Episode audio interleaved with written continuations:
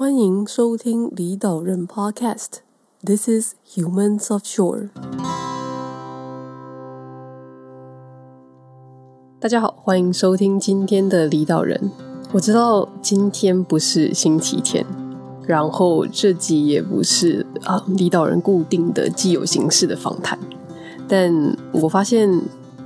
距离李岛人的第一集，不知不觉已经过了整整三年。那回想当时决定开始录音的契机，有些事情想要和大家聊聊。那三年前，大家如果有听之前的节目的话，只会知道我那个时候还卡在啊日本的社畜建筑师事务所。那那个时候，我连周末想去看展啊、参加活动啊，都还要被公司的前辈拷问说：为什么周末不能来加班？那在精神和体力上都达到一个极限的同时，嗯，我试着在仅有时间里面看有什么出路。那所以就萌生了把询问学长姐、前辈的过程记录下来。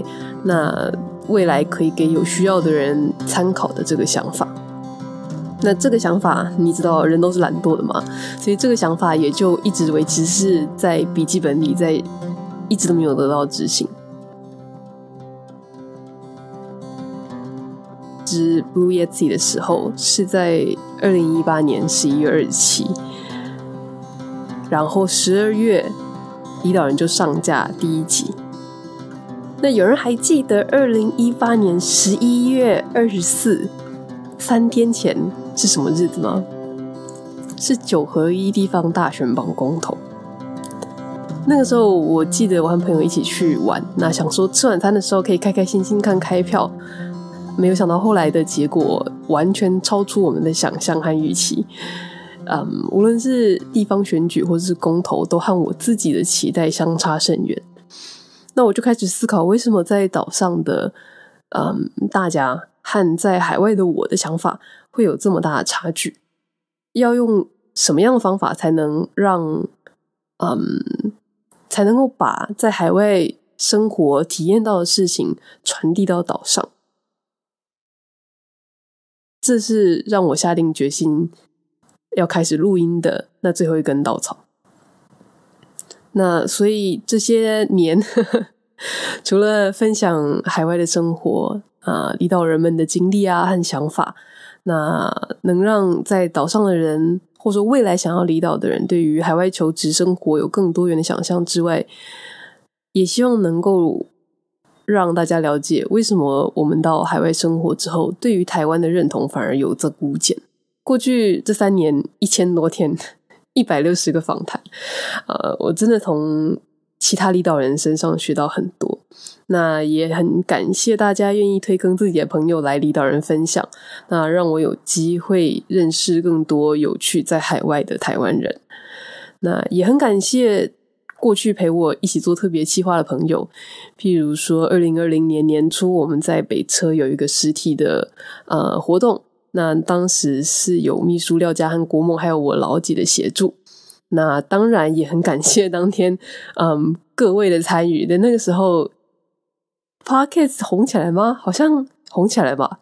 Anyway，然后后来线上活动就有旅行热炒店的九荣陪我一起，嗯，企划啊，然后成就了一个线上的活动。那让我有机会认识其他的 Podcaster 和朋友。那当中当然也有，嗯，很多人都聊过说，诶，为什么你不访谈你自己？主动提出愿意一起来做这个企划的是在德国的慧荣。那也是因为慧荣的主动提起，我们才有机会成就这第七十八集。那后来也是有姿雅陪我 特别尝试，然后两个人一起当 YouTuber 做了一集讨论啊，呃，关于日本面试。那当然，这之后也有收到很多的实质的鼓励啊，以及在 Apple Podcast 的留言和各种对于节目可以呃更进步的指教。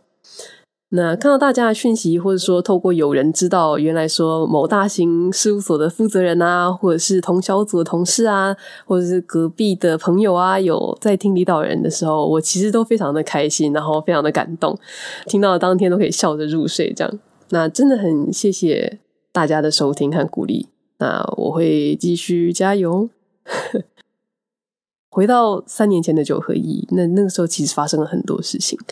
那其中有几个很好笑，譬如说因为公投绑大选啊，所以傍晚开始开票的时候，结果台北市民都还在排队。那当那一年也是韩总从高雄崛起，那渐渐影响到二零二零年年初，啊、因为亡国感推动海外台湾人返乡，那我才有机会办那个实体活动。那二零一八年的公投其实还有很多各种各样的决定，譬如说当时还否决了婚姻平权入民法，让后来的同志婚姻只能用专法的形式完成。那东奥证明在公投的时候不通过，然后我们在二零二一年的夏天还要靠日本人 NHK 的主播在 Chinese Taipei 进场的时候加注台湾 des，那让日本人发现原来。台湾其实是有参与奥运的。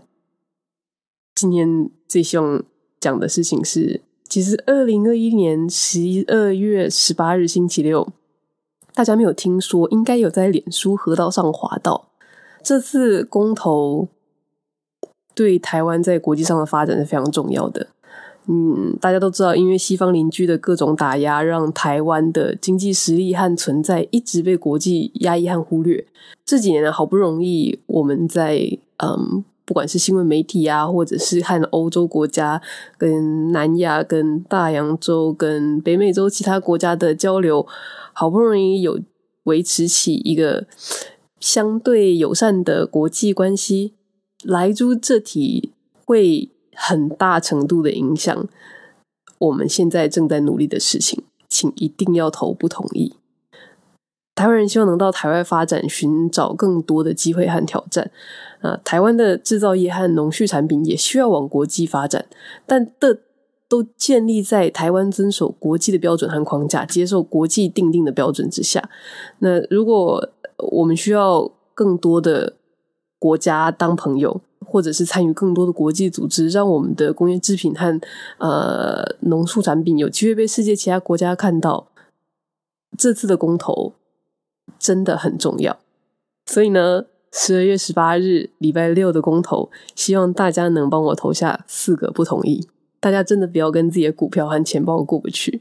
台股下周的表现，其实真的完全取决于十二月十八周六公投的决定。那尤其是莱猪。这一题，请大家一定要投不同意。那当然，就是 I'm just a podcaster，我只是一个你知道做独立节目的人，我不是肉品饲养相关专业，也没有什么核能研究的背景。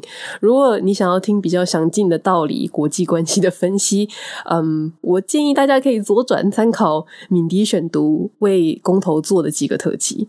那在这里呢，我只能动之以情。情绪勒索我亲爱的忠实的听众朋友们，那能代替被疫情困在海外的我来投下四个不同意。大家都知道，因为疫情的关系，所以我们现在要回台湾路非常的漫长。嗯，不只需要隔离十四加七天，贵桑桑的国际机票和后面附加的隔离旅馆费用，都是一个很大的开销。那如果说运气不好，你在机上被感染，还有可能变成防疫破麻，然后要被关进医院治疗。所以就后台来看，离岛人有听众有七成是在台湾。那这七成的朋友里面呢，有九成九都超过十八岁。那所以希望大家能代替被疫情困在海外，依旧要忍受疫情威胁的我，这个周六十二月十八日带着身份证去投下四个不同意。